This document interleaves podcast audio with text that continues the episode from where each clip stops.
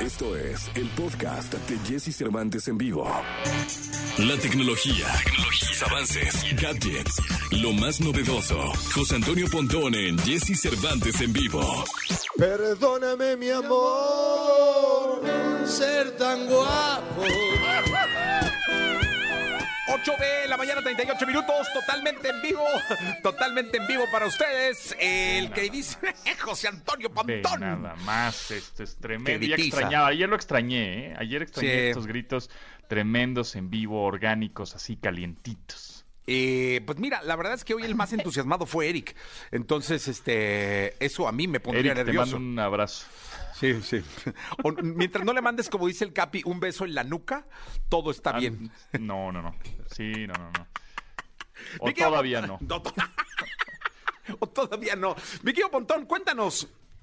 Sí, pues buena, buenas noticias, buenas noticias. La Suprema Corte suspenderá el padrón de datos biométricos de telefonía celular, aunque los efectos todavía no quedan muy claros que digamos. Es decir, ¿se acuerdan que traíamos un merequetengue con que para sacar una, ahora una nueva línea telefónica teníamos que dar nuestros datos biométricos, que en realidad nunca supimos cuáles datos biométricos teníamos que dar, pero pues sí, obviamente nos espantó el decir, ay no, tenemos que dar nuestra huella, nuestra voz, nuestro iris, nuestra cara, nuestra qué, ¿no? Esos son los datos biométricos. Digamos, eh, son datos que están en nuestro cuerpo prácticamente, y con eso nos identifican. Entonces, eh, pues ya de tanto mere que tenga de decir, oye, no, eso, esto es imposible, o sea, no se va a poder hacer, eh, no inventes, eh, es muy inseguro, etcétera. Y, em, y también, si tú tenías ya una línea telefónica, pues tenías que ir a, a tu proveedor de telefonía a actualizar tus datos, ¿no? Y poner tus datos biométricos. Pero bueno, pues ya eh, la Suprema Corte dijo que la suspensión solo será procedente bajo algunos términos de los explicados por el Instituto Federal de Telecomunicaciones.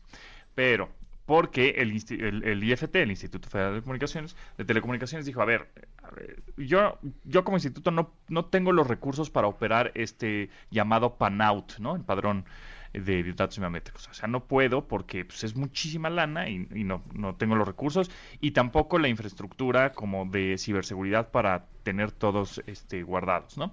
Y que los derechos de, de telecomunicaciones deben ser garantizados y no condicionados. Eso se, convierte en que es inconstitucional, ¿no? El, el pedirte los datos biométricos. Entonces ya la Suprema Corte dijo, a ver, aguanten, aguanten. Todavía no vamos a decir que no, un rotundo no, de que no se va a hacer. Sin embargo, vamos a suspenderlo por el momento y vamos a seguir evaluando y vamos a seguir viendo si está, si, si es posible, si, si sí va a funcionar o de plano mejor no, ¿no? Esto eh, el IFT tenía para hasta octubre, o sea, tenemos que julio, agosto, septiembre, octubre, o sea, en cu- cuatro, tres meses prácticamente, ya tener todos los datos recabados, ya que toda la población tenga su este, datos biométricos en, en sus líneas telefónicas. Sí, iba a estar muy perro, ¿no? Estaba, estaba muy cañón no, hacer eso. Entonces, este, eh, ya la Suprema Corte dijo, a ver, aguanten, aguántenme las carnes porque esto no, vamos a, a evaluarlo bien. Y eso es una buena noticia porque supongo que si ya se dieron cuenta de que es un, esto es una locura, pues yo creo que es el primer pasito para más adelante decir, pues ya lo evaluamos bien, ya lo pensamos bien y creo que esto no va a funcionar. Y por otro lado, pues eh, en dado caso que sí funcione, pues nos dan tiempo a los usuarios, ¿no? A, a nosotros los de a pie que queremos sacar una línea telefónica o que queremos actualizar los datos de la que tenemos, pues tenemos más tiempo, ¿no? Tenemos tres meses de aquí a octubre para hacerlo y también el IFT pues tiene más tiempo si es que en dado caso que sí suceda, pues de aplicar infraestructura. Ahora, es muy caro lo que quieren hacer. O sea, eso es lo que también me llama la atención. O sea, son eh, casi pues un mil millones de pesos para implementar esto, más el mantenimiento anual que se le debe dar a la seguridad de todos estos datos que deben de estar pues este guardados en servidores y el control que lo que va a tener el IFT. Entonces, bueno, eh, son buenas noticias en el sentido de, a ver, vamos a vamos a calmarnos, vamos a calmarnos un poquito porque em, porque ahorita ya digamos ampliaron el, paso, el, pla- el, el plazo, que todavía no se dice hasta cuándo, pero por lo menos en octubre ya no lo es. Entonces, ya podemos respirar, no tenemos que dar nuestros datos biométricos por el momento.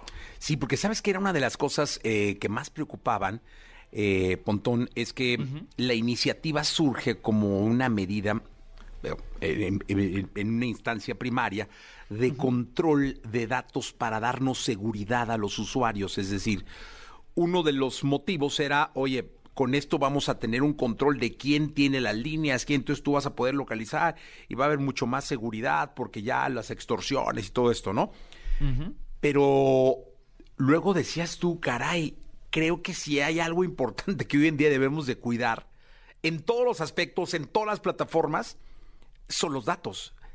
¿Y quién me asegura que el manejo de datos no va no solo a no darme seguridad, sino a hacerme vulnerable para muchas cosas más, ¿no? Fuera de la inseguridad que pueda representar que me intenten extorsionar o qué sé yo, ¿no?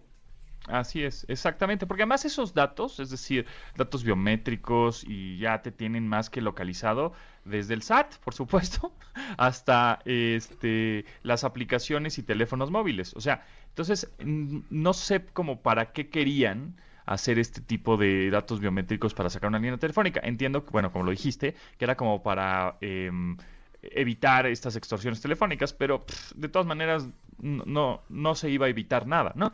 Porque los malandros lo que iban a hacer pues era sacar SIMs o estas líneas telefónicas o en otros países o lo iban a registrar a nombre de alguien más, o, sea, no, no, lo, no lo iban a parar de esa manera, no era el modo, ¿no? Además, también como mencionas, pues todos estos datos de toda la población que alrededor de hay alrededor de unos creo que como 90 millones de teléfonos celulares, smartphones, teléfonos inteligentes en México, este, pues hay que resguardar esa, resguardar esa información de datos biométricos muy bien.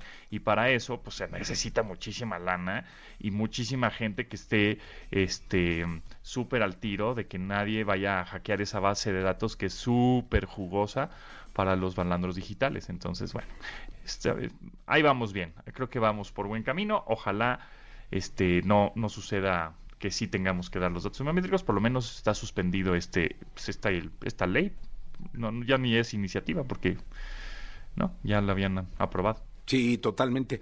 Pues mira, eh, es que es una noticia que nos da calma hasta que no venga una, una forma que fuera de la calma que hoy nos da, que nos dé seguridad de que el control y de que, imagínate, o sea, yo lo veía tan complicado que decía, caray, viene la época electoral y estos andan con ese brete, o sea, va a ser una verdadera locura. Exacto, va a ser una locura, pero bueno, en fin, te cuento, Jesse, que ahora también la familia Mercado Pago, que lo ubicas también muy bien, pues ya creció y ya nos presentan un nuevo dispositivo de cobro y se llama Point Smart. Los que me conocen muy bien saben que personalmente soy muy fan de la aplicación de Mercado Pago y la uso cada, cada que puedo para evitar justo pagar con efectivo, pero este dispositivo está buenazo si tienes un negocio sin importar su tamaño, porque ahí te va el nuevo Point Smart. Es un dispositivo de cobro móvil que para empezar está buenísimo porque no tienes que pagar rentas mensuales ni costos de mantenimiento. La batería le rinde muchísimas horas y trae datos 4G incluidos, así que prácticamente te lo puedes llevar para cobrar en cualquier lado porque está conectado a Internet. Ah, o sea, trae Internet integrado. Entonces sí, está muy smart, ¿no? Sí, totalmente. Además, lo más importante es que cuando cobras con el Point Smart, puedes disponer de tu dinero al instante. O sea, ¿te imaginas qué cómodo y fácil es? También acepta muchos métodos de pago. Mira, puedes pagar con tarjeta de crédito, de débito, la que tienen chip, contactless, así bien moderno, y hasta con códigos QR. Pues está buenísimo, mi querido Pontón. Entonces, de ahora en adelante, pues ya todos pueden hacer crecer su negocio con el Point Smart de Mercado Pago. Es correcto, Jesse, así es. Pues muchas gracias, mi querido Pontón. Eh, nos escuchamos la próxima semana. Por lo pronto aquí vamos con música. Les dejo a Ricky Martin. Escucha a Jesse Cervantes de lunes a viernes de 6 a 10 de la mañana por Exa FM.